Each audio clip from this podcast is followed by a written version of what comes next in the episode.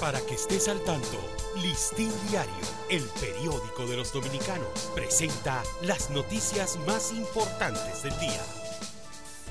Buen día, hoy es sábado 9 de septiembre de 2023.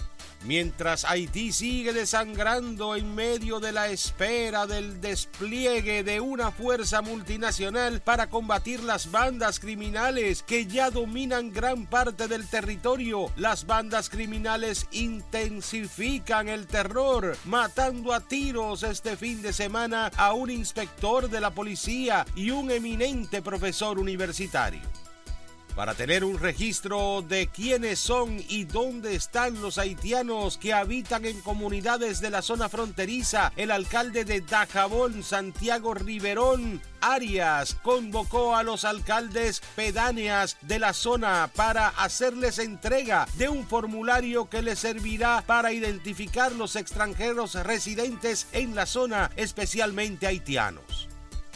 El cierre de la frontera trae consigo el cierre del mercado fronterizo, cuya función es mantener vivo el comercio entre las dos naciones que convergen en la isla y que de acuerdo al presidente de la Federación de Comerciantes en la provincia, Freddy Morillo, es el eje de la economía de Dajabón sobre los 360 pacientes hospitalizados con síntomas de dengue registra el país, la mayoría de ellos en centros del Gran Santo Domingo, mientras sigue en aumento la demanda de atención médica de personas febriles con sospecha de la enfermedad en centros públicos y privados.